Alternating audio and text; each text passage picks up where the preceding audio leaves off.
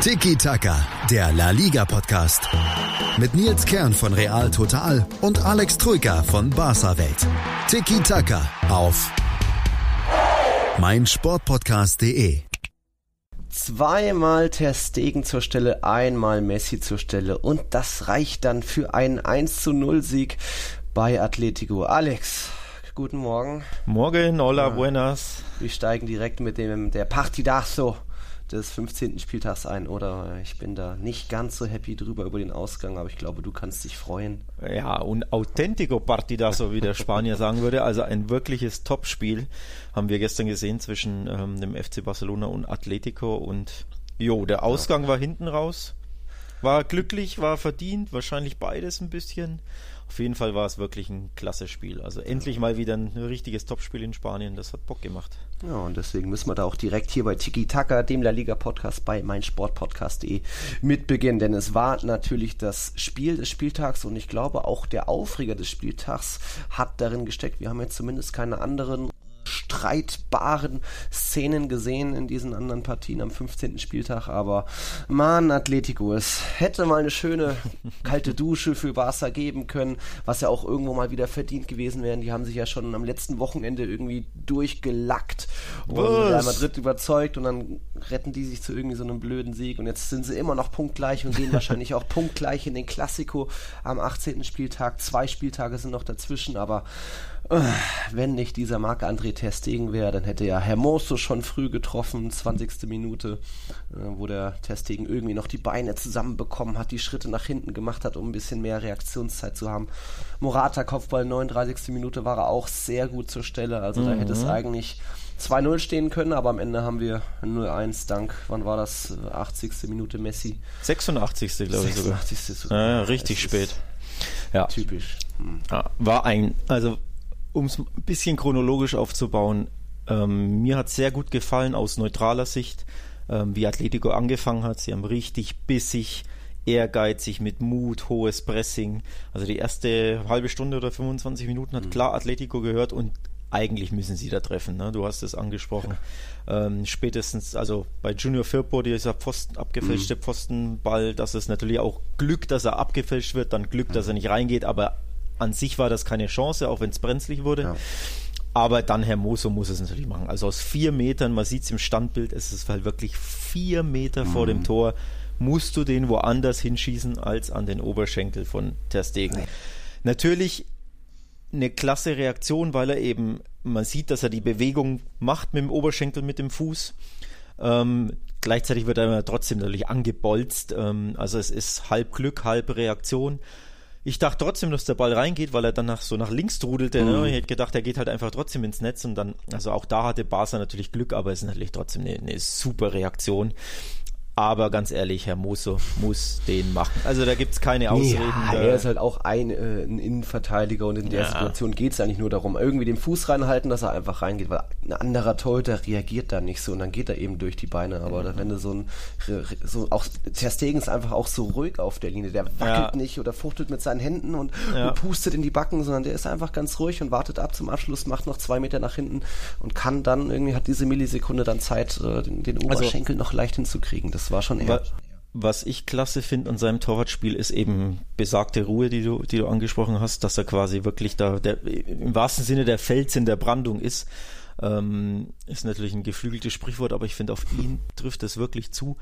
Ähm, was mir gefällt, ist, dass er eben nicht wie viele Torhüter sich vorzeitig irgendwie für eine, für eine Ecke mhm. entscheidet oder spekuliert oder sich irgendwo hinschmeißt, ja. sondern dass er wirklich immer, immer stehen bleibt, sich groß macht sich breit macht und eben diese Ruhe ausstrahlt. Und ja, das führt natürlich dazu, dass du ab und zu angeschossen wirst, aber eben mhm. das ist halt vorzügliches Torwartspiel. Ja. Nämlich eben groß machen, breit machen, Stellungsspiel.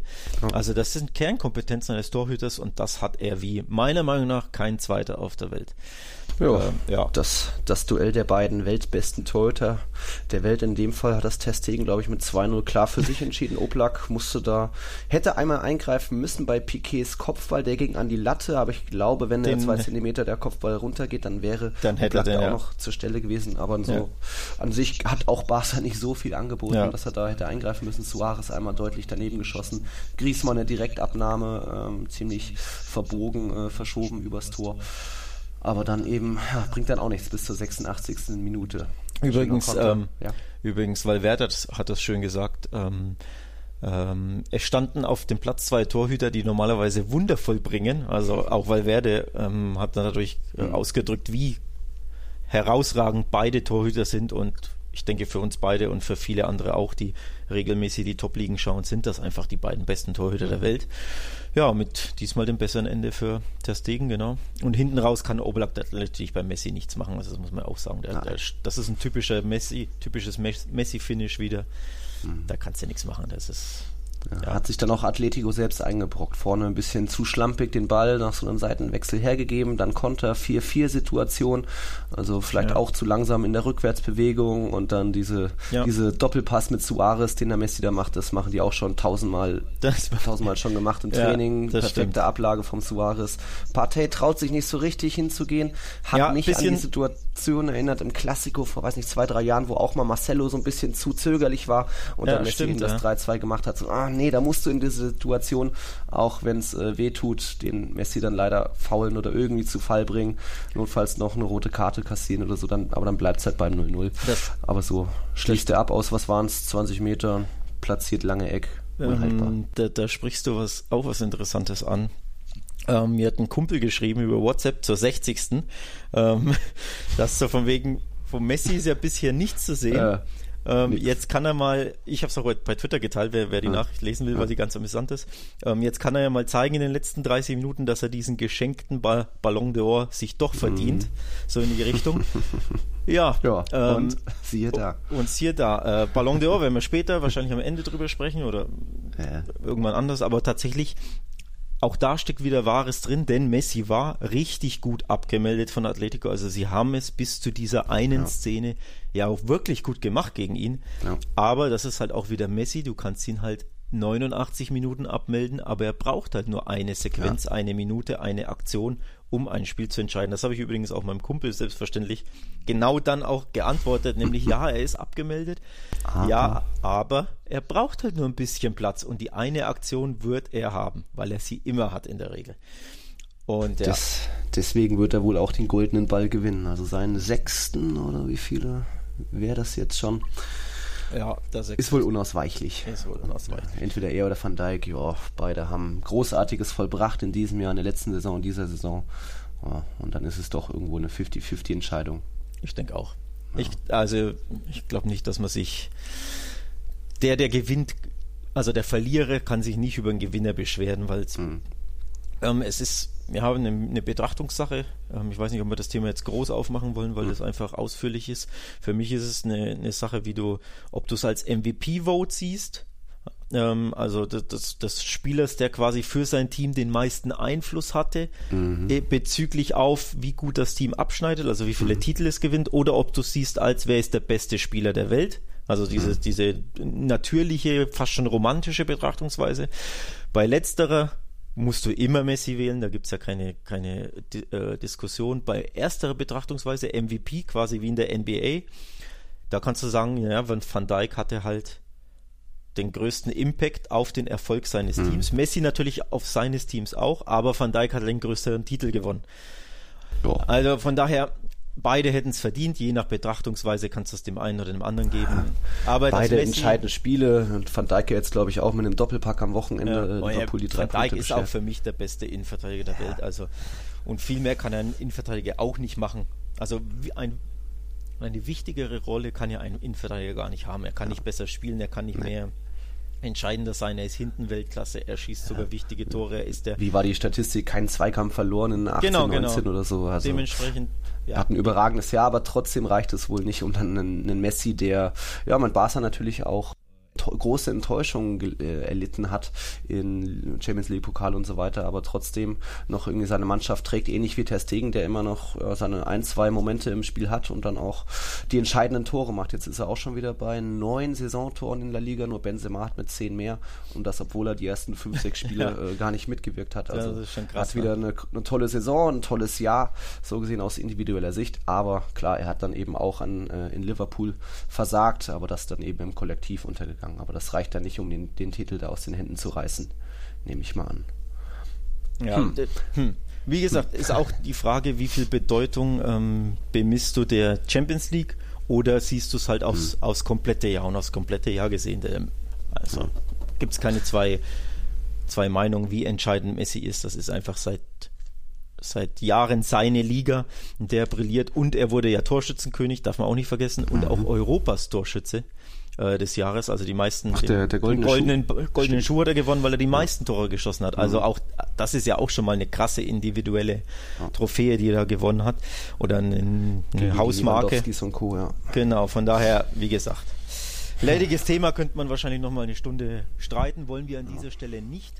Aber Vielleicht gibt es ja doch noch eine Überraschung heute Nachmittag, wenn dann die Entscheidung kommt. Aber Vielleicht. Mal gucken, was wir dann in einer Woche wieder zu, drüber zu überreden haben. Genau, aber ein bisschen streiten können wir trotzdem noch und zwar über mhm. zwei Aufregeraktionen, zwei kleinere zumindest, bei Atletico Barça. Denn, mhm. wir haben es ja angeteasert, ein bisschen Aufreger war das Spiel auch, so hochklassig es war. Es war super umkämpft im mhm. Dauerregen äh, Madrids, aber man kann sich fragen, hätte vielleicht Barca beim Stand von 0-0 ein Mann weniger sein müssen? Oder mhm. später hätte Vitolo ja. vom Platz fliegen müssen? Also ich, ich spreche an auf Piquet, der gelb vorbelastet ähm, da in eine Grätsche ging. Ist das gelb-rot für dich? Wie siehst du das? Oh, schwierig. Ich, ich sah Vitolo schon ein bisschen dunkelgelber noch, weil mhm. er so mit offener Sohle aufs mhm. Knie vom Piquet. Beide springen so pressschlagmäßig in den Ball rein, aber er hat dann irgendwie das Bein noch ein bisschen mehr gestreckt und ja. sieht dann auch sehr blöd aus und tut, glaube ich, auch ziemlich weh. Und äh, ich weiß nicht, ob der Piquet sich nicht doch irgendwie verletzt hat. Der musste ja raus. Also das war für mich dann schon eher noch eine zweite gelbe Karte, mhm. als da was, äh, was bei Piquet war. Aber, ich hätte jetzt, ja, das? Ich hätte jetzt mehr erwartet von dir, mehr, mhm. mehr Aufregung. Nö, nee. Ich, ich ärgere mich einfach generell über Atletico, dass sie die Chancen nicht ja. gemacht haben, dass Testegen so überragend ist. Ja. Es sah auch wieder oft nach gutem Fußball bei Atletico aus. Die rechte Seite da mit Trippier ist echt stark, hat Power und äh, Thomas Party bringt ja einiges mit. Morata hat ja auch schon jetzt einige Tore geknipst in der Saison, aber jetzt der eine Kopfball, der sollte nicht reingehen. Also es war schon im Ansatz oft gut und sehenswert. Da war mhm. ich überrascht von Atletico und enttäuscht wieder von diesem schwachen Auswärtsbarster, das lange zwar den Ball immer hat, aber einfach nicht für Gefahr sorgen kann, nur aus der Ferne ab abzieht und da einfach ja, nicht so glorreich aufspielt, aber es ja, reicht dann trotzdem für drei Punkte am Ende. Also ich muss sagen, ich fand sie auswärts tatsächlich gut diesmal. Also gemessen an ihren Leistungen bisher auswärts, so muss man das ja aufziehen. Ähm, weil sie einfach zwei Gesichter haben und das Auswärtsgesicht war unter aller Sau bisher. Das haben wir ja ausführlich in allen mhm. unseren Episoden besprochen. Diesmal war, hatten sie 25 schwächere Minuten. Meiner Meinung nach lag das aber nicht an ihrer Schwäche, wie so oft bisher auswärts, sondern eindeutig an der Stärke Atleticos. Also die 25, ersten ja. 25, 30 Minuten Pressing. von Atletico waren wirklich klasse. Also da, da hat Atletico so gespielt, wie ich es mir als Neutraler immer mhm. wünschen würde. In großen Spielen, klar, du kannst nicht jedes Spiel gleich intensiv oder mit der gleichen Intensität angehen, mit dem gleichen Pressing und du bist nicht immer hellwach. Alles klar, logisch, aber in großen Spielen machen sie mir das zu selten, vor allem daheim. Ne, wir hatten damals beim 0-0 im Madrider Derby drüber gesprochen. Mhm. Da, da, war uns beiden ja Atletico viel zu zaghaft. Genau. Das war dieses typische Cholo Atletico gegen einen großen Namen, wo sie sich denken, oh, wir nehmen unser 0-0 mit. Und sie vernachlässigen ihre Stärken. Diesmal haben sie in den ersten 30 Minuten eben ihre Stärken ausgespielt und wirklich Barca mächtig unter Druck gesetzt und das hat mir schon gefallen aus, aus Sicht Atleticos. Aber sie haben halt wieder kein Tor geschossen. Was auch klar war, ist, dass sie diese Intensität nicht über 90 Minuten aufrechterhalten können. Das hat man auch gesehen. Nach 30 Minuten e- mhm. ebbte es ab. Auch in der zweiten Halbzeit war es am Anfang weniger. Dann hatten sie eben rund um diese hektischen Minuten mit dem vermeintlichen Piquet mhm. Platzverweis, äh, hatten sie wieder mehr, mehr, ja, Auftrieb, auch durch die Emotionen, die ins Spiel kommen, weil das tut Atletico auch immer gut, wenn da einfach ein bisschen Hektik reinkommt, dann ziehen sie sich daran hoch quasi. Aber insgesamt hinten raus, quasi in der letzten halben Stunde, war es dann doch ein bisschen zu wenig. Also nur so in Wellen und das hat dann Barca schon gut gemacht. Also die letzte halbe Stunde von Barca hat mir schon gefallen.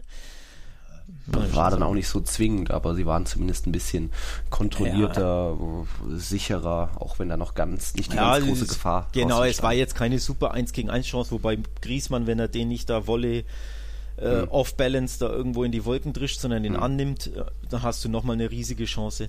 Also nochmal, es mhm. ist halt auch Atletico. Ne? Wenn sie so ja. spielen gegen Getafe oder Levante, dann klar kannst du sagen, da ist es zu wenig von Barca.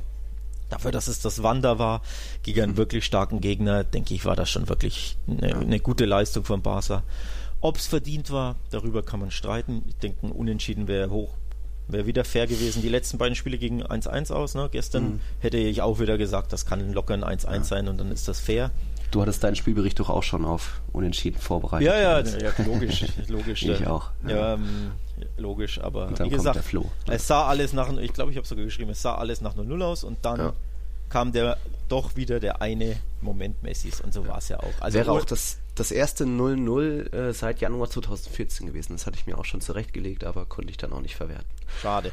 Hm. Bist du traurig? Du? Ja, schon, äh, weil ich sage auch inzwischen, äh, jetzt Barca und Real Madrid haben beide 31 Punkte in der Liga und Real Madrid steht da schon verdient da oben, aber Barcelona lackt sich da doch mehr durch die Saison. Im Endeffekt, wenn Messi das, Messi macht das Ding und das ist dann schon auch irgendwo, geht in Ordnung, weil man eben den starken Messi und den starken Testegen hat. Also es kommt jetzt nicht von ungefähr, aber trotzdem. Ja, ja. Nee, ich, verstehe schon, was du Man sagst. könnte also, sich nicht beschweren, wenn, wenn da drei Punkte Unterschied wäre. Absolut. Ja, nicht nur drei, das könnten auch, ja. also auch ja, Leganes haben sie ja nicht verdient zu gewinnen, haben wir ja letzte Woche besprochen. Ja. Ähm, also du kannst jetzt auch quasi zwei Punkte aus drei, äh, zwei Spielen holen statt sechs aus zwei. Ne? Und da kann sich kein Mensch drüber beschweren. Also das ist schon, da, da, ist schon Wahrheit dran, keine, keine Frage. Bitte ähm, auch bitte auch Simeones Bilanz gegen Barcelona ui, ui, in der Liga.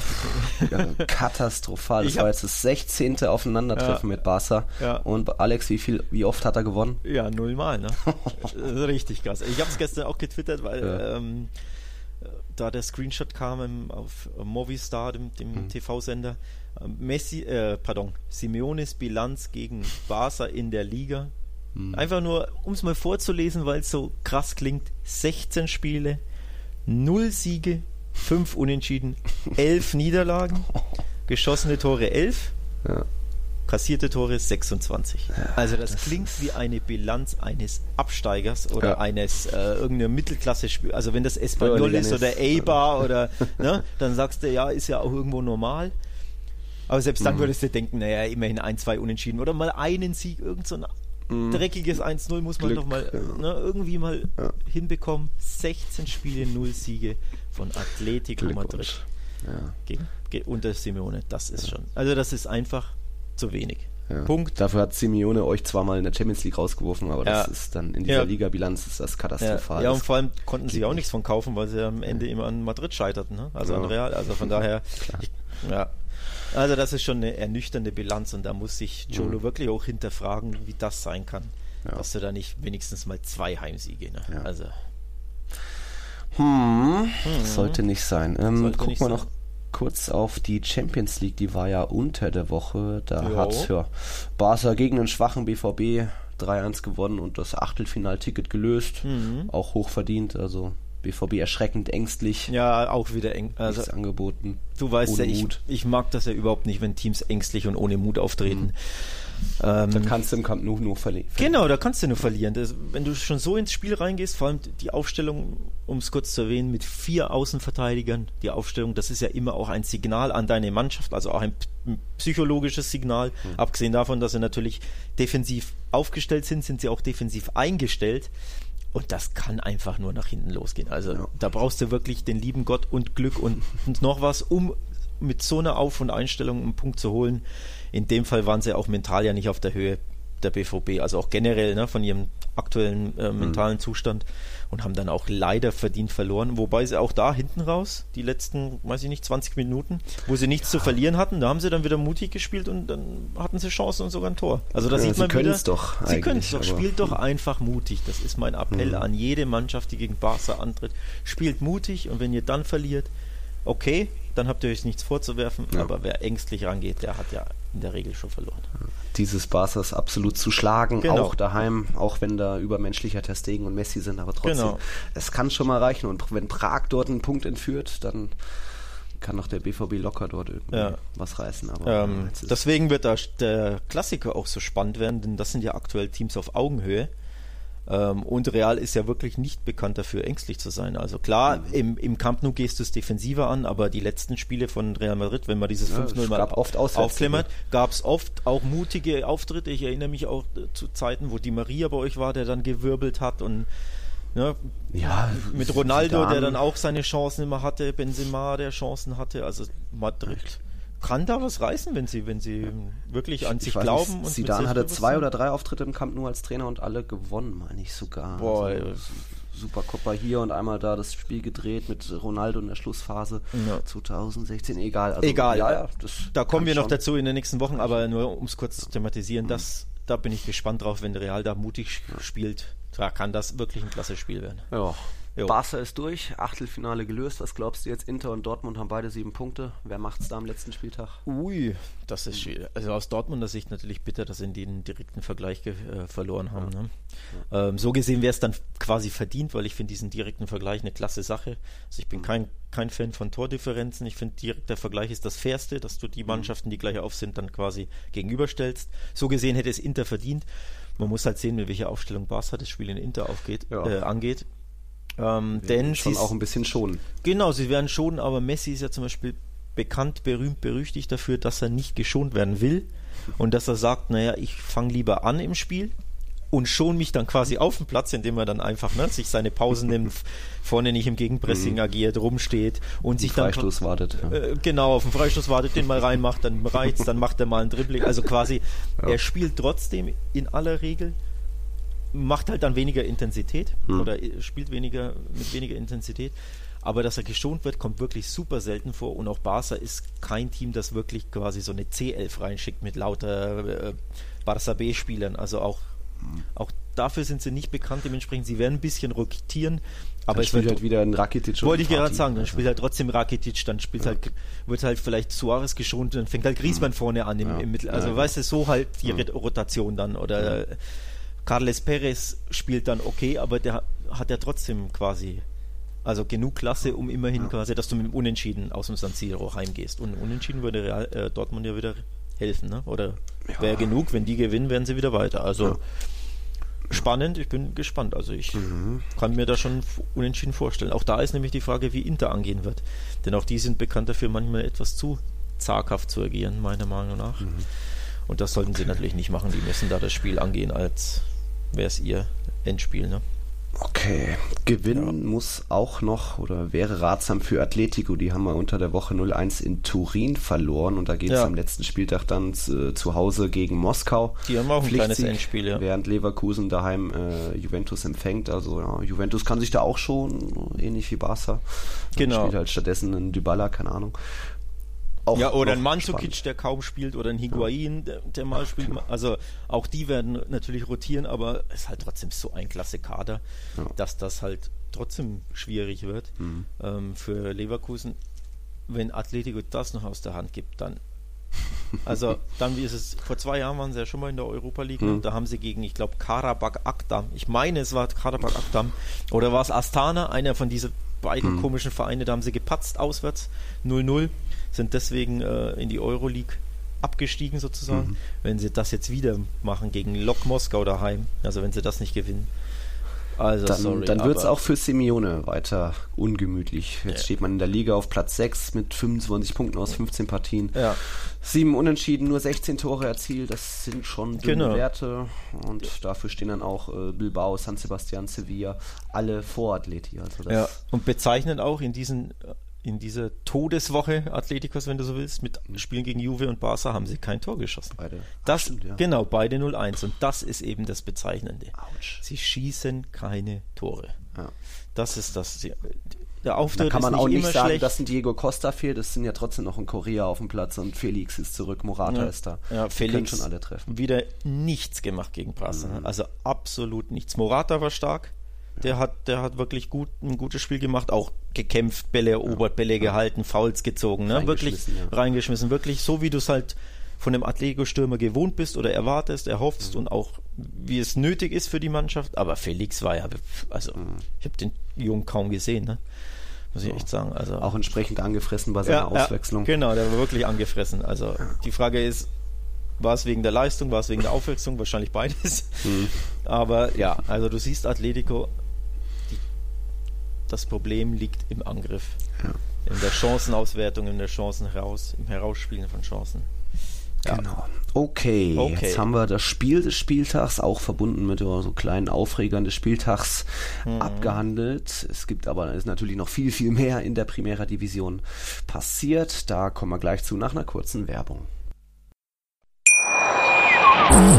Kennt ihr schon mein Musikpodcast.de? Ja, seid ihr denn noch ganz knusprig? In der dieswöchigen Folge des Plattenteller analysieren wir Fisch und frittieren Musik. Nee, halt, Moment. Ach, ihr wisst schon. Einfach reinhören. Folge uns auch auf Twitter, meinmusikpodcast.de, Deutschlands erstes Musikpodcast-Portal. Die komplette Welt des Sports. Wann und wo du willst. Chip and Charge, der Tennis-Podcast mit Andreas Thies und Philipp Jobert. Alle Infos zum aktuellen Tennisgeschehen. Um den Platz, Jeder Sieg gegen, gegen Roger ist sehr speziell.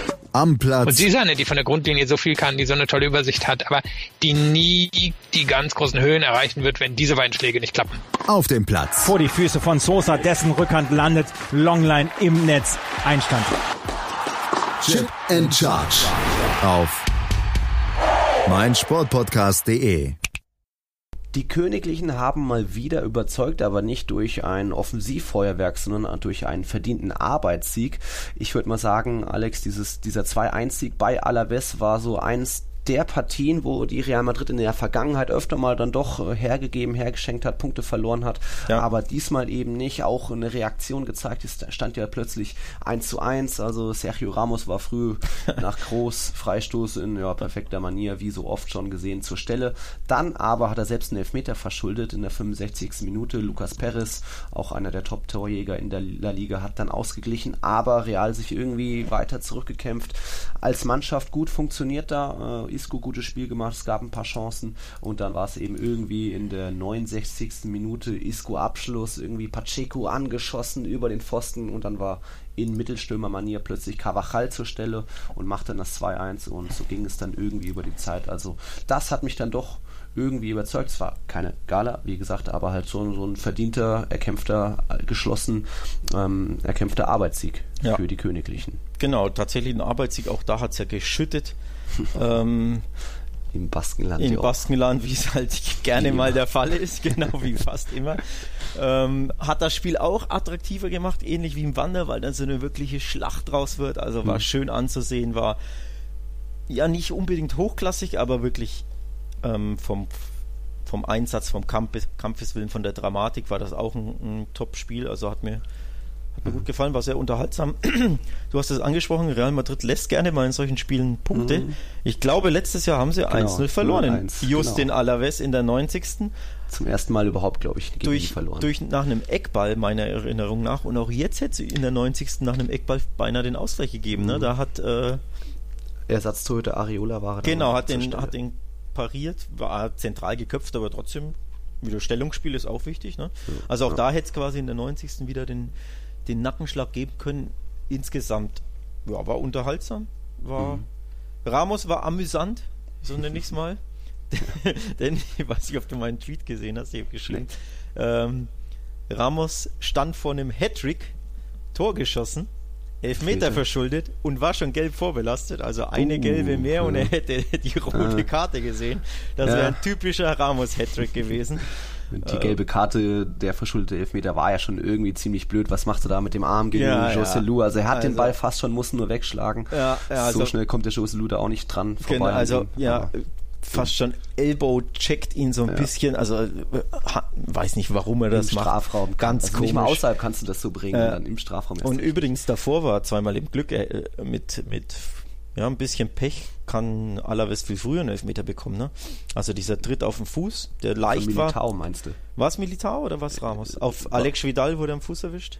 Was? Ja, ich meine, das war Militao. Ramos war vorher und er geht irgendwie weiter und dann war Militao noch so ja, mit der Fußspitze genau, da, ihn. Also da mhm. hat es ja gelb für Vidal gegeben und im, in der Zeitlupe siehst du eindeutig, ja. wie er ihm auf den Fuß tritt. Also mindestens die gelbe musst du ja zurücknehmen damit. Das kann ja keine Schwalbe sein, wenn mir jemand auf den Fuß tritt auf dem Fuß tritt jetzt nicht im Sinne von der andere stand schon, der andere ja. tritt drauf, sondern einfach nur so auch in der Bewegung, aber die, die Fußspitze Militaus ja. berührt halt noch den anderen Fuß. Also jetzt ja. nicht der Megatritt mit offener Sohle, sondern einfach es gab einen Kontakt, es ja, und Kontakt. das war auch im Strafraum, hm, aber Videoschiedsrichter hat nicht eingegriffen, vielleicht weil der Ball schon weg war irgendwie.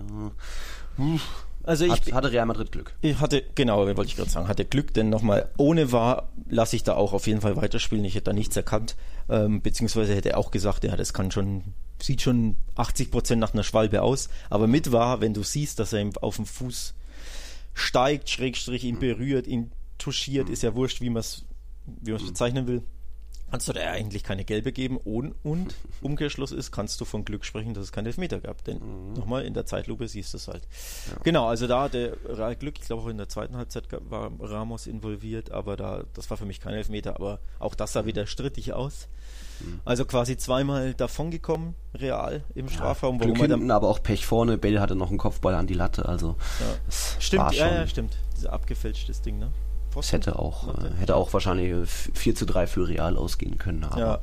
so ist es. Das Glück brauchst du dann eben auch mal, was du in den letzten Jahren nicht so oft auswärts hattest, wo du auch mal dann, keine Ahnung, bei Eber irgendwie 0-3 verlierst oder so. Also diese kleinen Teams, wo du oft ja. leider Punkte lässt und ja. deswegen jetzt aber bin ich froh, auf die Tabelle zu gucken mit 31 Punkten da alle, vorne. Um kurzes Wort zu Alaves, die haben ja wirklich für ihre Verhältnisse dann ein gutes Spiel gezeigt, ne? als, als oh, großer Underdog. Genau, ja. so sind die. Ähm, und kurzes Wort auch zu äh, Lucas Perez, weil du ihn angesprochen mhm. hast. Der ist nämlich mit acht Toren aus 15 Spielen ja. auf Rang, auf dem geteilten dritten äh, Rang. Vier, ja, dritter. Dritter Rang mit Loren Moron und, und Gerard von Moreno, von Moreno genau, mhm. von, von, von Villarreal. Also der fühlt sich hier richtig wohl. Der war ja bei ähm, Deportivo La Coruña, hatte ein richtig gutes Jahr, dann ist er zu Arsenal, da kam er überhaupt nicht zurecht. Dann ist er zu hm. Depot, bei denen hat er auch nichts mehr gerissen, dann sind sie abgestiegen. Und jetzt kommt er wirklich. Ja, er darf die Standards treten, genau, er macht auch mal ein Traumtor. Gegen wen war das? Atletico, glaube ich. Ich glaube, Atletico war dieser, ja. dieses Traumtor in den Winkel, genau. Also da, der funktioniert es richtig gut bei Alaves. Hm. Das ist Chapeau, Chapeau, ja. Und genau. Benzema eben ganz vorne mit zehn Toren, eins vor Messis, neun Toren. Dieses Mal ein bisschen blass geblieben, Benzema. Der darf sich dann auch mal vielleicht so eine kleine Verschnaufpause erhalten zum Leidwesen Luka Jovic, der mal wieder nicht zum Einsatz kam. Aber ja, jetzt hat halt Zidane wieder so ein bisschen seine Elf gefunden. Isco wurde irgendwie von den Toten auferweckt gegen Paris. genau. Ähm, ja. Und durfte jetzt zum zweiten Mal spielen, war auch sehr aktiv, hat mir echt gut gefallen. Äh, einige gute Chancen gehabt, dann eben diese, diese Aluminium-Szene kurz vor Cavachals 2 2-1. Also Sidan kriegt doch langsam wieder so ähm, seine, seine Spieler in den Griff oder kann sie motivieren, weiß, wen er wie, wo einsetzen muss. Auch mal äh, Pause jetzt für Valverde bekommen, auch wichtig. Und gegen Paris hat man ja auch gesehen unter der Woche, dass die Königlichen da auch ähm, ja, wieder furiosen Fußball aufs Feld äh, zelebrieren können. Das war ein starkes Spiel, hätte man auch gut 3 oder 4-0 sogar gegen die Franzosen gewinnen können, aber dann gab es halt doch irgendwie so ein paar, äh, ja. drei, vier schwache Minuten, wo dann plötzlich PSG eiskalt zurückschlägt und dann steht es 2-2 statt ja, äh, 2-0 vorher. Das war wirklich ein Freakspiel. Also in dem Moment, wo du denkst, so, Deckel drauf, ja. ist, fällt der Deckel runter quasi. Ne? Also 2-0 genau. in der was was 80. und dann quasi 81. Ja. 83. gefühlt zumindest genau aus der Erinnerung so, steht es mhm. plötzlich 2-2 aus dem Nichts. Ich war mhm. bei einem Tor war ich sogar kurz in der Küche, weil ich wirklich dachte, passiert ja nichts mehr. Plötzlich Goal, Goal, Goal, hä? Ja. Ja, Steht 2-2. Ah, das war schon, also war auch wieder komisch, ne? Ja. Auch wieder. Ja. Auch wieder, aber auch, auch wieder Real Madrid. Ja, Zum, so souveräne Führung. Ach komm, jetzt genau. nochmal einen Gang zu viel raus, gehen ein bisschen zu sehr ja, vom Tempo gab's, runter. Gab's locker schon dreimal in der Saison, genau. Wir hatten darüber ja. gesprochen. Vor allem in Heimspielen gegen Ich weiß Ja. gar nicht, gegen wen es war. Ja. 3-0 gegen Valladolid oder so und dann 3-2 am Ende noch. Und gegen Le war es. Levante, glaube ich?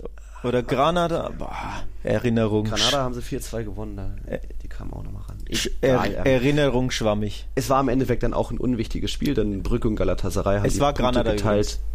Ja, sprich äh, Real Madrid konnte das äh, Achtelfinalticket dann auch so lösen mit nur einem Punkt. Hätte der Gruppensieg hätte theoretisch noch möglich sein können, wäre es ein Sieg gewesen, aber so ist halt Paris durch. Also die Gruppe ist jetzt auch schon irgendwie safe, da passiert nicht mehr viel. Ähm, es war trotzdem ein sehr, sehr unterhaltsamer Kick im Bernabeu. Ich war dabei, richtig tolle Stimmung, ah, mit reißender Angriffe, tolle Chancen, Riesenspiel von Federico Valverde, der sich, der überall war, sich in jeden Zweikampf schmiss. Also hat mir toll gefallen. Isco von den Toten auferstanden. Groß, wie immer, überragend. Also das konnte, da konnte sich sehr viel sehen lassen. Hat leider nicht gereicht zum Sieg, aber ja. Jetzt so kann man weitergehen in die nächsten Wochen. Jetzt geht's nämlich äh, nach und nach äh, Valencia, nach Valencia geht's, dann ist Brügge vorher Ui, noch ui, und dann ui. halt bald der Klassiko am 18. Dezember. Ja, in Brügge kannst du ja dann wirklich die Canteranos spielen lassen, ne? Ja. Ja, oder eben auch äh, auf der Bank ist auch ein Luka Jovic, auch ein Stimmt. Äh, Otto Sola will Den, mal wieder spielen. den, den vergisst man halt gerne. Der hat halt 60 Millionen gekostet und der spielt nicht bei euch, ne? Kommt Ja, nicht. weil halt Benzema eine überragende Saison hat. Auch Der kommt- nicht nur 10 Toren in der Liga. Den kannst halt auch nicht auf die Bank setzen.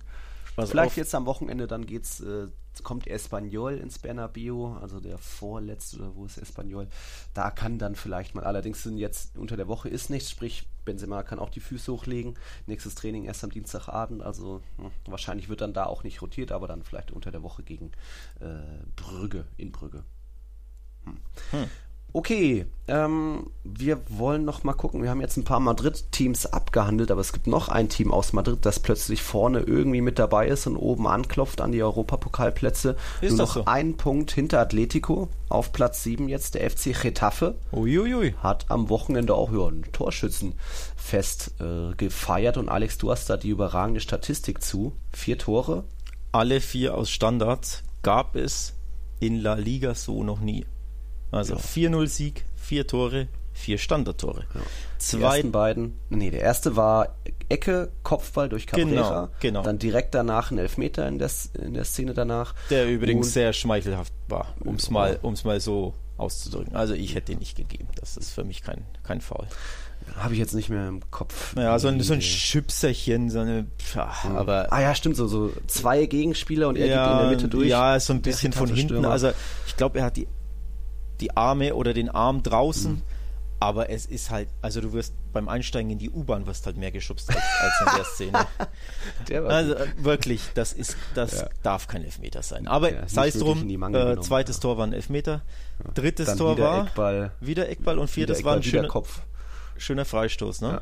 Unter der Mauer der hindurch. Freistoß hat es in sich. Der Genau, war cool, Flachschuss ja. 78. Minute, David Timo. Und es gibt ein Video auf Twitter, wo äh, der Keeper von Levante, Aitor Fernandes, zu seiner Mauer sagt, das lasst ihn nicht unten durchgehen, lasst ihn Echt? nicht unter durchgehen. Zweimal sagt er es, also man hört es durch die Kamera, durch die Mikros und trotzdem die Mauer springt so auch so ein bisschen lustlos hoch, einfach irgendwie und ja, wie. Ronaldo in München oder wie schon oft gesehen, äh, der Ball kullert. Nö, nicht kullert, er war schon stramm geschossen, aber halt perfekt flach. Und Aitor Fernandes kann nur gucken, wie, oh Jungs, wirklich. Mhm. 4-0, Schlusspunkt 78. Minute. Das war, konnte sich sehen lassen, so gesehen. Auch Dauerregen, strömender Regen. Ich war auch schon mal in Getafe, wo es nur geregnet hat. Also irgendwie ist das auch so halb Baskenland, halb Madrid. ja, Aber- halb Baskenland, das liegt doch südlich Ja. von Madrid. Ja, ist natürlich das Zentrum von Spaniens, aber Äh, so ja, oft wie ja. es da regnet und irgendwie im Bernabeu dann doch nicht so oft. Egal, jetzt Platz 7 für Retafe, das ist äh, ganz ordentlich. Also sehr ordentlich. Zu, or zu ordentlich für, meine Gesch für meinen du Geschmack. magst Retafe nicht so, Nee. wenn sie europäisch vertreten sind und irgendwie Valencia den Platz wegnimmt da oder Äh, so. nee, nee. Ich, ich habe ähm, die Statistik rausgesucht. Sie ist erschreckender, als ich erwartet hatte. Getafe hat in den Top 4 Ligen Europas die meisten Fouls. Mhm. Im Schnitt faulen sie 18 Mal pro Spiel. Nochmal, in den Top 4 Ligen ist das der höchste Wert. Und sie haben die meisten gelben Karten. Vor dem Spiel waren es 48. Auch das ist der Höchstwert nicht nur in Spanien, sondern in allen Top-Ligen. Also Italien, Deutschland, England, Spanien. Das ist ein Holz und Bolz, nennt ich das, ja. Und Ja. mit, mit äh, mehr Holzen als Bolzen.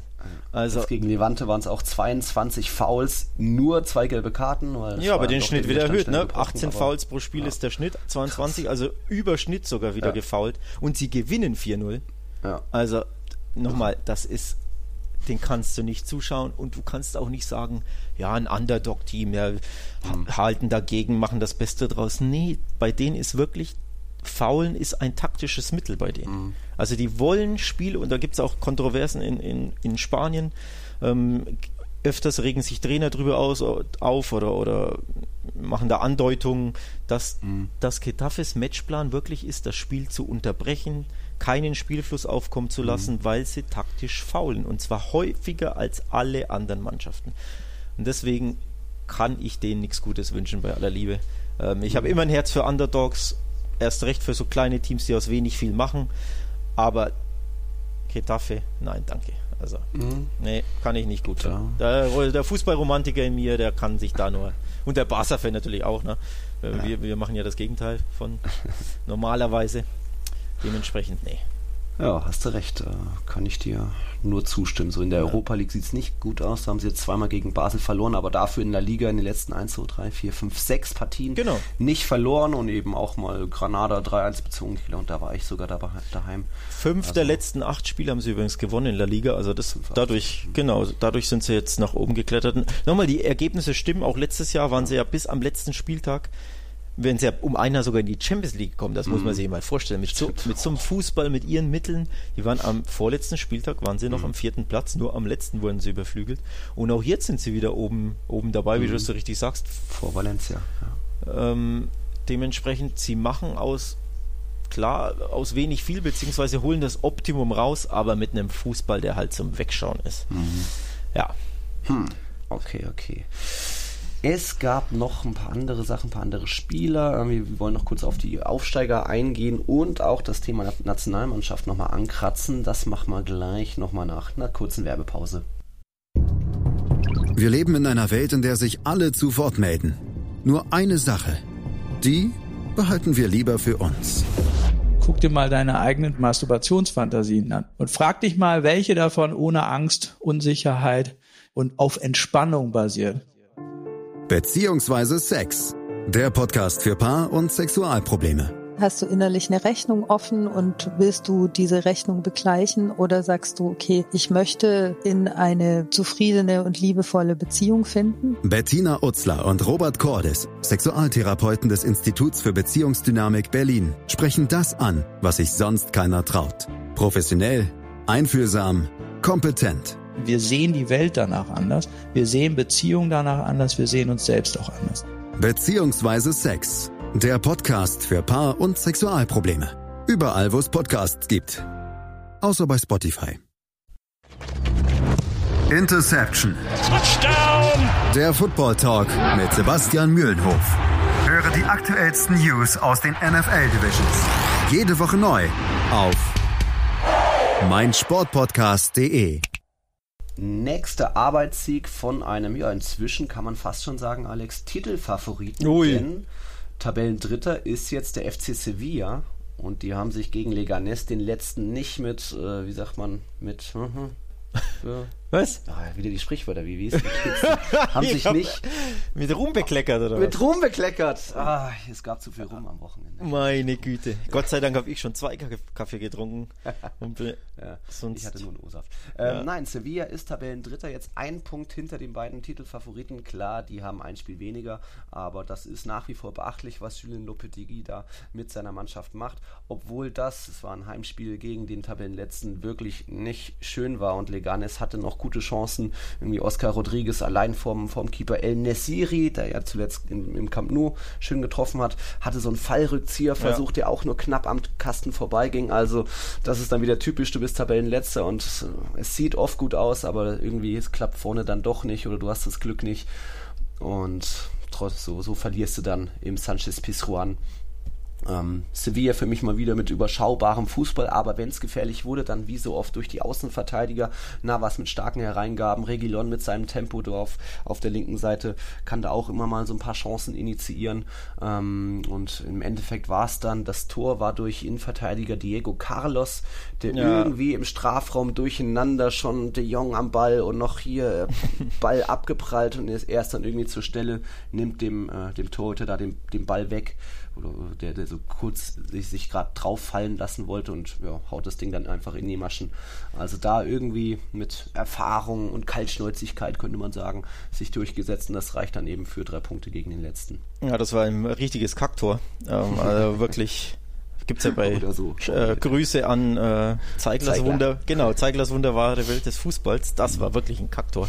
Auch unglücklich aus Torhüter-Sicht, weil er den, den Ball da so ein bisschen hinpratscht britscht, mhm. weil er leicht abgefälscht ist und er hat so einen Reflex, aber er packt nicht zu. Äh, also unglücklich, mindestens unglücklich vom Torhüter. Ja, du hast es richtig angesprochen. Ähm, Arbeitssieg kann auch locker 0-0-1-1 ausgehen. Mhm. Ich denke, unentschieden wäre das Mindeste, was Leganes ja. verdient hat, denn die haben, ja. die haben das echt gut gemacht. El Nesire mhm. wirklich beinahe das zweite Traumtor in Folge geschossen. Also dieser Fallrückzieher war absolute Weltklasse, muss man an der Stelle mhm. sagen, weil er auch wuchtig geschossen war. Also es war ja nicht nur irgendwie aufs Tor bringen, sondern der war wirklich richtig stark geschossen. Der Fallrückzieher und zischte am linken Pfosten vorbei. Also ja, das Herz eines jeden Fußballfans hätte sich gewünscht, dass der Ball reingeht. Mhm. Und wie gesagt, verdient wäre es auch gewesen für Leganes. Natürlich bitter jetzt zwei Spiele gegen zwei Top-Teams, ne, gegen Barca mhm. und Sevilla. In beiden Team, in beiden Spielen hast du Mischte eigentlich ganz gut mit. Genau, bist du gut dabei und hast wahrscheinlich sogar in beiden Spielen einen Punkt verdient und holst aber dann keinen.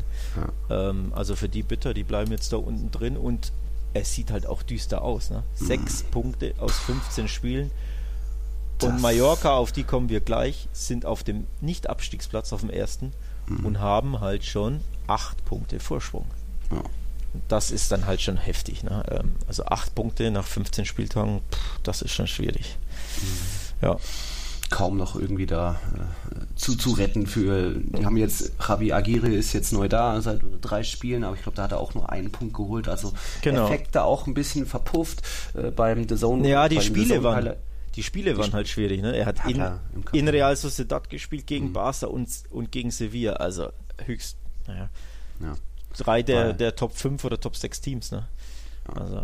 Dass, dass, er, dass der Trainer Aguirre, der Mexikaner, so ein alter Haudegen ist, sieht man auch, ähm, die, bei den The Zone Highlights hat der Kommentator verraten, das wusste ich auch noch nicht, dass er Handyverbot erteilt hat seinen Spielern. Sprich, die Spieler sollen sich konzentrieren auf das Wesentliche und Handyverbot dann sowohl beim Essen als auch in der Fahrt im Bus zum Spiel, als auch bei Massagen oder irgendwie Physiotherapien. Mhm. Also, uh, okay, das hört man auch nicht oft. Das hört man nicht oft. Das zeigt ja. dann wieder, dass da so ein ja, alter Trainer, ja. Haudegen, durchgreift und ja, spielerisch sieht es ja dann doch oft teilweise ganz gut aus. Irgendwie, Braithwaite ist ja auch jetzt keiner, der keine Tore machen kann.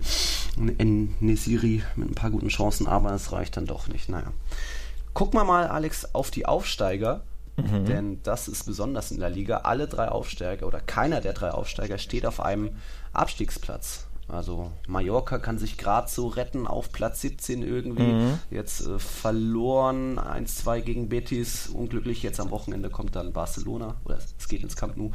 Und dann haben wir eben noch Überraschungsteam Granada, jetzt auch ein bisschen abgerutscht auf Platz 10 von der Tabellenspitze vor, keine Ahnung, sechs Spieltagen. Ein bisschen ist gut, da bist du dran schuld, ne? Das weißt du. Durch das 4 2 ja, tut mir leid. Der Bann gebrochen, das, das Leicester-Märchen ist jetzt nicht mehr möglich. Ja, ich glaube, seit dem Moment, wo du die, diese, äh, diesen Vergleich angestellt hast, haben sie nicht mehr gewonnen und auch, warte mal, ich glaube, vier der letzten fünf verloren. Also, ich glaube, du oh. bist schuld dran. Ge, wie hast du es genannt? Gejinxt? Nee, ge, gejinxt, ja. Doch, gejinxt. Ja. Also, nee, im Endeffekt sind sie jetzt, oder kommen sie dahin, wo sie ja. nicht nur hingehören, sondern wo sie auch von, der Le von den Leistungen her, denn viele Spieler, die haben, haben ja äh, immer wieder 1-0 gewonnen mit viel Glück und mit viel mhm. Abwehr, können auch, aber natürlich auch ja, wo du dir denkst, das kann einfach nicht weiter gut so mhm. gehen. Klar, du kannst immer mal ein Einzelnen über die Zeit retten, aber wirklich am Stück wieder und wieder und wieder irgendwann ja, klappt das einfach nicht mehr. Und nochmal, sie war noch nicht bekannt dafür, so viele Tore zu schießen. Ähm, oder sind nicht bekannt dafür und dementsprechend jetzt 0-2, 1-2, 1-1, 0-2, ne, die letzten vier Ergebnisse. Also. Aber auch Ja. super schwierige Spiele, muss man da auch sagen. Also, der, der, der Code ist da jetzt vielleicht auch ein Schlüssel, wie sie spielen, dass sie auch da ein bisschen widerspenstig sind, Ja. erstmal sehr defensiv auf Konterlau und bla. Nee, das, Genau, aber man muss auch sagen, sie hatten jetzt ein richtig schweres Programm. Also zuletzt gegen La Real, gegen Valencia, gegen Atletico und gegen Athletic Club haben sie jetzt gespielt. Also die vier Spiele kannst du auch wirklich verlieren, ohne dass man sich beschwert. Und sogar ein Unentschieden gegen Athletic geholt. Also so gesehen gar nicht mal so schlimm.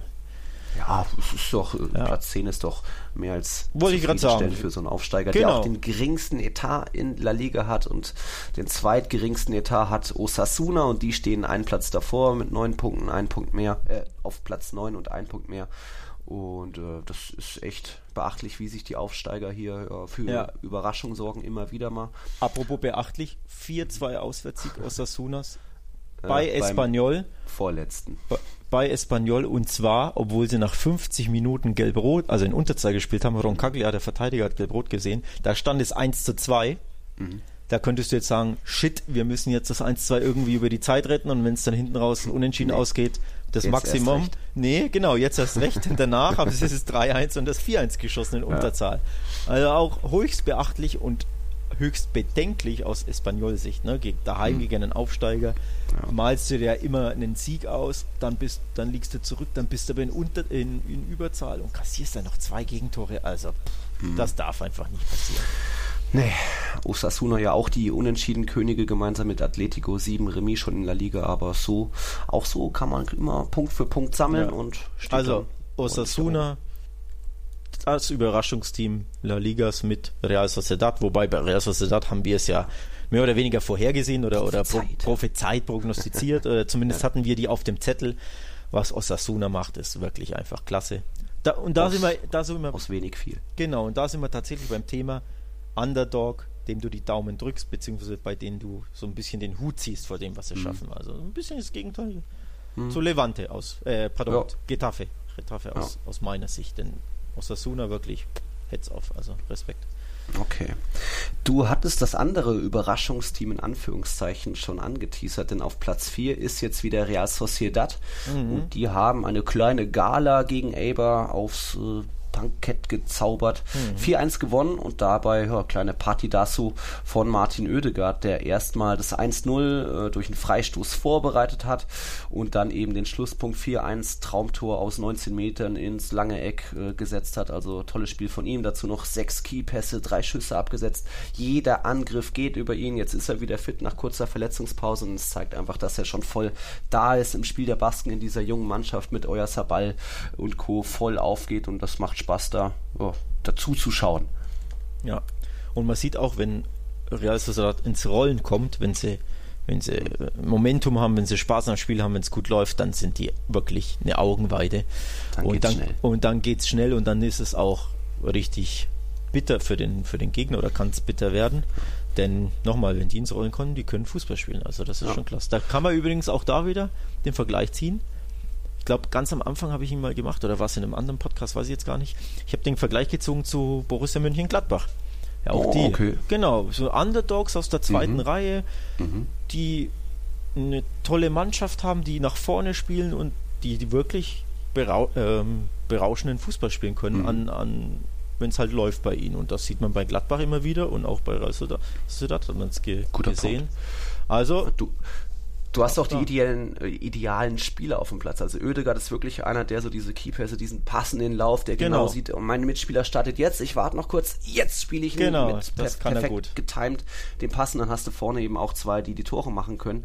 Äh, William José ist mit sieben Toren da auch, gemeinsam mit Luis Suarez auf Rang 6. Und dann gibt's immer noch einen Mikel Oyarzabal, auch so kleiner Überflieger der Saison, äh, mit fünf Treffern jetzt inzwischen schon, der auch äh, die, die Elfmeter souverän verwandelt. Also die Mannschaft ist auch sehr gut zusammengestellt. Du hast auch mal Erfahrung durch Nacho Monreal, Ex-Arsenal dabei. Also es läuft da einfach und dann gewinnst du auch mal so souverän in so einem kleinen baskischen Derby wie jetzt am Wochenende. ja, also tatsächlich, wie- ich glaube, ich habe sie gesagt, sie könnten mit ein bisschen Glück ähm, eben auf jenem vierten Platz landen am Ende, auf dem sie jetzt stehen. Und da sieht Mhm. man, wenn es wirklich gut läuft, könnte ich mir das echt vorstellen.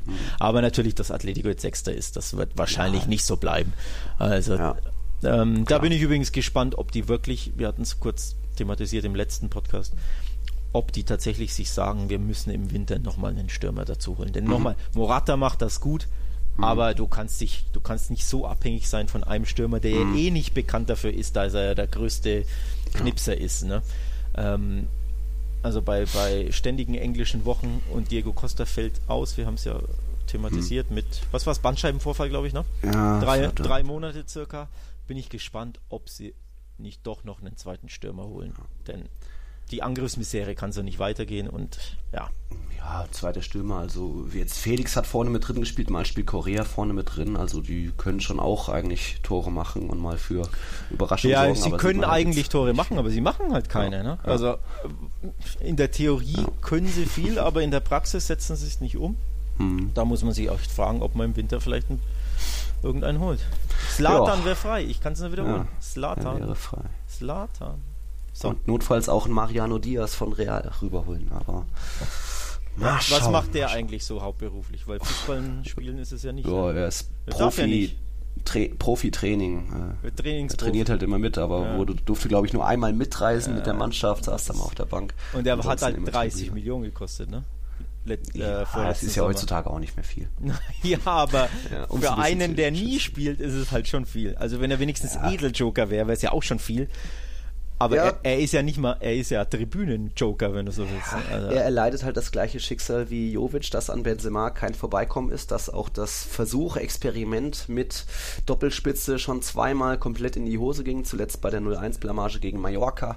Also deswegen, man kann Benzema nicht pausieren lassen offensichtlich und äh, Jovic ist dann doch immer noch da, um die anderen Minuten zu kriegen, die da ab und zu mal abfallen. Auch er wird nicht immer eingesetzt und dann ist halt für Mariano gar kein Platz, der dann auch das Pech mhm. hat, dass die anderen beiden einfach nie verletzt sind sind. Von dem her sehr bitter. Ja. Aber er, weil er hat, ist für mich ein toller Bomber, ein toller Knipser. Ja, bei Lyon hat er wirklich klasse geknipst. Ne? Also auch schon vorher, ich habe ihn in der Reals Jugend oft gesehen, der, der fackelt einfach nicht lang und haut ja. das Leder mit 20 genau. Metern rein. Ich mag Wenn der BVB aktiv werden will, dann müsste er auch da bei Real anklopfen. Oh! Kann, da kann man sich auch erstmal oh, auf Oh, oh, das gefällt mir. An den hatte ich ja. gar nicht gedacht. Stimmt. Ja. Liebe Grüße an Michael Zorg, falls er hier zuhört. Scoutet doch mal oder, oder ja, ich glaube, der, Sound, der Name wird ihm schon bekannt sein. Und der Berater von Mariano hat auch gesagt, da wird im Winter was passieren und es wird auch genügend Angebote geben. Und egal ob aus Italien, Spanien, so einen Bomber, der sich auch immer so in die Zweikämpfe schmeißt, ja. mit dem Kopf stark ist, auch mit dem Fuß, kann jede Mannschaft eigentlich ja, nur wollen. Tatsächlich. Das Hauptproblem ist tatsächlich die fehlende Spielpraxis, weil er wirklich ja nie eingesetzt wird. Ähm, aber trotzdem Grüße an den BVB an dieser Stelle. Mhm. Schreibt euch Mariano Diaz auf den Zettel. Ja. Fände ich auch nicht schlecht, muss ich echt sagen. Ja. Gut. Okay. Spieltag haben wir abgehandelt. Jornada 15. Jetzt ist mal keine englische Woche. Am Wochenende geht's weiter. Und wir gucken nochmal zurück, Alex. Ja auf das äh, Theater rund um Spaniens Nationalmannschaft, denn nach unserer letzten Tiki-Taka-Folge ja. hatte, hat Luis Enrique eine Pressekonferenz einberufen, um ein bisschen Licht ins Dunkel zu bringen. Aber im Endeffekt, finde ich, Alex, hat er es noch ein bisschen verwirrender oder dubioser gemacht, diesen ganzen Fall. Denn Enrique hat seinem langjährigen Assistenten Illoyalität vorgeworfen ähm, dass, was hat er gesagt, äh, zu viel Ehrgeiz ist nicht gut und so einen will ich nicht in meinem Team haben. Also da ist jetzt schon mal Klarheit von wegen, Moreno wird nicht Co-Trainer weiter bei Enrique sein, was ja abzusehen war. Aber dann ein schwerer Vorwurf, Illoyalität. Ja. Und das, obwohl Moreno ja immer gesagt hatte, dass er gerne den Platz wieder räumt, wenn sein langjähriger Chef äh, eines Tages zurückkehren sollte. Genau. Also Licht ins Dunkel gebracht, ja. Kontroverse ist natürlich immer noch da und mhm wirklich krass. Also die, ich habe mir die PK, glaube ich, dreimal angesehen. Mhm. Ähm, weil ich, ja, erst so in Ausschnitten ähm, und dann irgendwann nach ein paar Stunden kam die ganze, dann habe ich mir die ganze nochmal angeschaut, weil das wirklich krass war. Also das ist eine mhm. der bemerkendsten Pressekonferenzen, an die ich mich erinnern kann. Ähm, vor allem weil er so ruhig und sachlich gesprochen hat. Also mhm. es war ja kein, keine Tira Schimpftirade oder nee. dergleichen, wie sie manchmal spontan entbricht, mhm. vor allem von Trainern nach Pressekonferenzen oder ja. so, die dann solche, ne, die, da, die äh, nachspielen, pardon, auf Pressekonferenzen, die dann dadurch irgendwie zu Be äh, Berühmtheit kommen durch so, aber nee, er hat sachlich ruhig ähm, seinen Fall dargestellt oder quasi die Gründe, warum man sich von Moreno getrennt hat. Denn nochmal, die beiden sind oder waren befreundet, das muss man mhm. einfach wissen.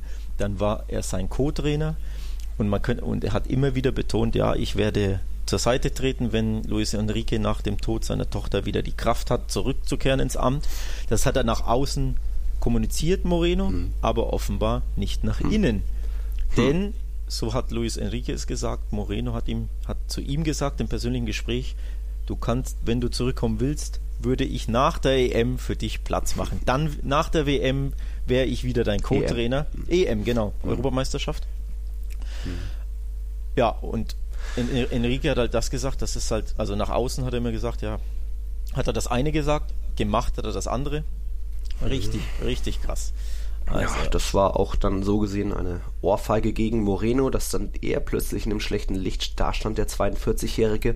Und er selbst hat dann auch nochmal reagiert auf diese Enrique-Aussagen und auf da auch so einem kleinen Pressetreffen nochmal äh, sich verteidigt gegen diese Vorwürfe von Illoyalität und eben gesagt, er war so viele Jahre an Enriques Seite und hat immer gewartet, ob das in Rom, in Vigo und Barcelona war, hat zwischendurch mhm. nie andere Jobs angenommen, weil er einfach wusste, er will diesen Weg gehen mit Enrique, auch zur Nationalmannschaft. Enrique hat ja auch mal ein paar Monate Sabbatical und so weiter genommen.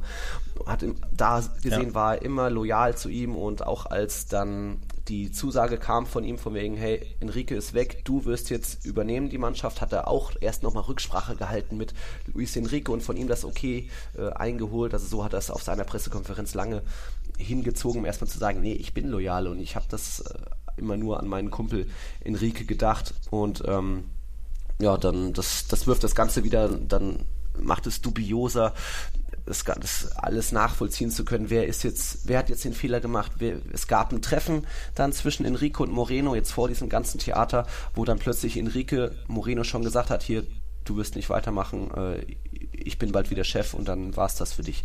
Also ja. da gab es irgendwie auch ein Treffen, wo man nicht weiß, wie kam es dann zu diesem Treffen und wo, wo macht dann Enrique dran fest, dass Moreno illoyal war. Also immer noch sehr viel im Unklaren in meinen ja. Augen und ich verstehe es auch nicht so ganz. L Luis Enrique hat gesagt übrigens, dass das Treffen am 12. September war, das einzige Treffen nach dem Tod seiner Tochter mhm. Xana zwischen den beiden, also mhm.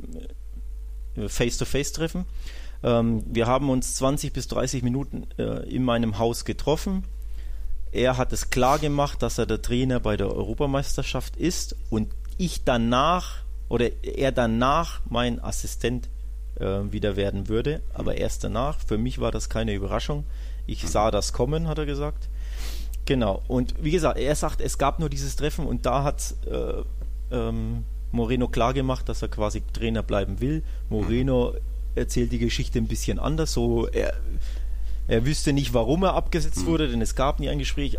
Es ist halt schwierig, dass das im Endeffekt ein Vier-Augen-Gespräch. Niemand mhm. außer den beiden Protagonisten kennen die genauen Aussagen oder wissen genau, wie es ablief.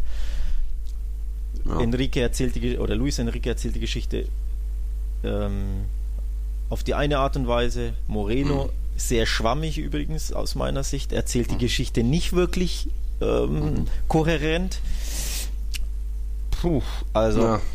ich glaube, äh, wenn du mich persönlich fragst, ich glaube, Moreno wollte seine Reputation retten und hat dadurch diese, diese PK einberufen, mhm. beziehungsweise es war ja nicht mal eine PK, sondern, also er ja. hat ja nur ein Statement vorgelesen, Fragen waren ja nicht erlaubt.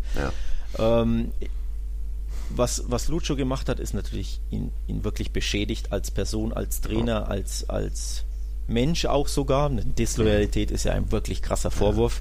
Rufmord, ja. Im Endeffekt Rufmord, wenn man so, wenn man so äh, äh, sagen möchte. Da kann man natürlich, also Lucho ist bekannt dafür, ehrlich zu sein und gerade raus. Das ist so, ja. so war schon immer. Der nimmt nie ein Blatt vom Mund und wenn ja. du einen Fehler machst, dann nagelt der dich an die Wand, weil er für sich aus denkt, das ist ich bin da offen und ehrlich. Man kann natürlich sagen, wäre das wirklich nötig gewesen, dass er wirklich auch das Wort Disloyalität ähm, mhm. ausspricht oder hätte er es nur an, also quasi er hätte ja die Geschichte erzählen können, ohne dass er diesen, diesen Begriff verwendet, der, der Moreno so beschädigt. Aber nochmal, Lucho ist keiner, der Samthandschuhe hat, ne? Also der spricht mhm. immer geradeaus. Hat Moreno wirklich dadurch beschädigt und Moreno hat, hat dann es für nötig gehalten, sich seinen Ruf quasi zu, zu retten oder versuchen zu retten, denn er möchte ja Trainer werden, er hat es ja mhm. gesagt. Er möchte jetzt seine Karriere als Cheftrainer vorantreiben. Du hast es ja äh, ausgesprochen. Mhm. Er war jahrelang immer nur der Co-Trainer auf all seinen, auf all den Stationen von Luis Enrique. Diese Freundschaft ist jetzt zerbrochen, ganz eindeutig. Moreno versucht jetzt sein Glück als Cheftrainer. Die Frage ist halt, wer wird jemanden, der quasi den Stempel unloyal, äh, ja, Treulosigkeit, Untreue hat, wer setzt auf so einen Trainer nochmal, ne? Und den Ruf hat halt versucht, äh, Moreno ein bisschen zu retten. Meiner Meinung nach ist es ihm nicht wirklich gelungen, denn äh, ja. Okay. Also hoch spannende Thematik, auch krass. Hierzulande kriegt man dazu leider etwas wenig mit. Ich finde das immer schade. Auch deswegen besprechen wir das ja etwas ausführlicher, ne? weil das wirklich eine Hm. krasse Thematik ist. Man stellt sich vor, das wäre das wär hier so, ne? dass, was weiß ich, Yogi Löw krank wird und dann, ähm, wer ist sein zweiter Mann? Olivers, nee, wie heißt der? Co-Trainer? Jetzt hast du mich. Boah, ich habe auch gerade. Schneiden wir raus. nee. Ähm, Wer ist der Ja. Co- Co-Trainer? Genau, eh, auf jeden Fall. Schneider. man stelle sich vor, das käme so und dann gäbe es öffentlich ähm, da öffentlich äh, Streitereien oder oder Aussagen dergleichen, der war untreu und von ihm trenne ich mir, mi- mich mit so jemandem will ich nicht zusammenarbeiten. Also es wäre eine riesige Thematik. Ähm, Dementsprechend, ja. Okay. Gibt es nur Verlierer leider, muss man ja auch sagen. Ja. Ähm, Ist ja, schade. Ist schade, aber so ist das normal. Ne? So ist das normal im Fußball. Der Fußball geht weiter am kommenden Wochenende. Jetzt ist mal äh, keine englische Woche. La Liga wollte ja, dass der Klassiko jetzt am 4. Dezember stattfindet, aber nein, es ist der 18. Ähm, und dann ist am Wochenende eigentlich leichtes Programm für beide Titelfavoriten. Real Madrid beim vorletzten, äh nee, zu Hause gegen den vorletzten Espanyol. Pflichtsieg, genauso auch Pflichtsieg für Barcelona zu Hause gegen Aufsteiger Mallorca, den viertletzten. Also da wird es wohl dann weiter bei der Punktegleichheit bleiben in der Tabelle und dann am kommenden Wochenende darauf äh, Barcelona bei Real Sociedad, glaube ich, und Real Madrid äh, in Valencia. Also da vielleicht ändert sich dann das doch noch was an der Punktegleichheit, dass die Teams unterschiedlich in den Klassiko am 18. Dezember gehen. Hm. Hast du noch was, Alex? Nee, Nö. fällt mir jetzt nichts ein. Hm. Also ich denke, jetzt am Wochenende sind das zwei klare, klare ähm, Heimsiege Ja. für die Top 2. Äh, für Atletico wird es übrigens schwierig in Villarreal. Ne? Also da könnte ich mir wirklich den nächsten, also ein Ausrutscher würde mich nicht überraschen. Anders gesagt, ich würde Villarreal sogar den, den Dreier zutrauen, denn die spielen echt einen guten Ball.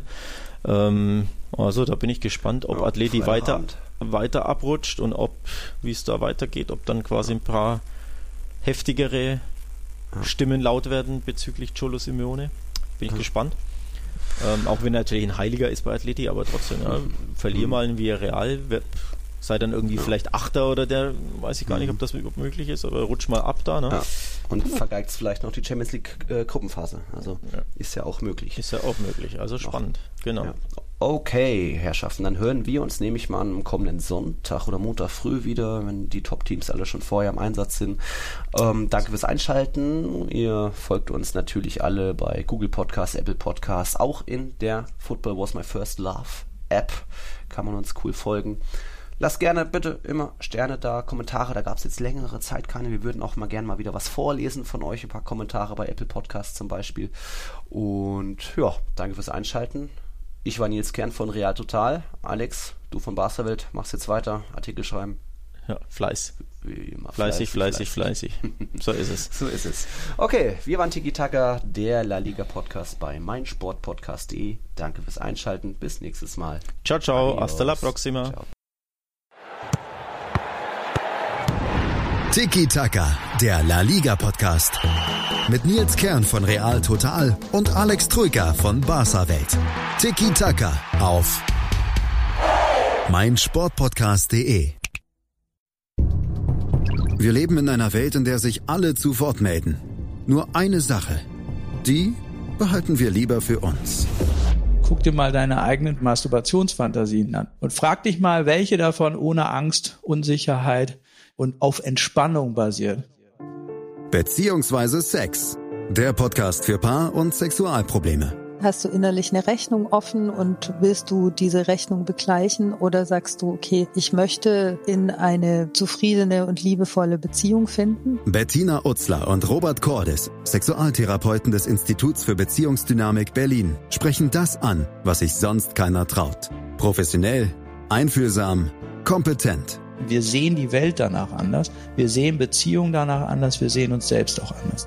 Beziehungsweise Sex. Der Podcast für Paar- und Sexualprobleme. Überall, wo es Podcasts gibt. Außer bei Spotify.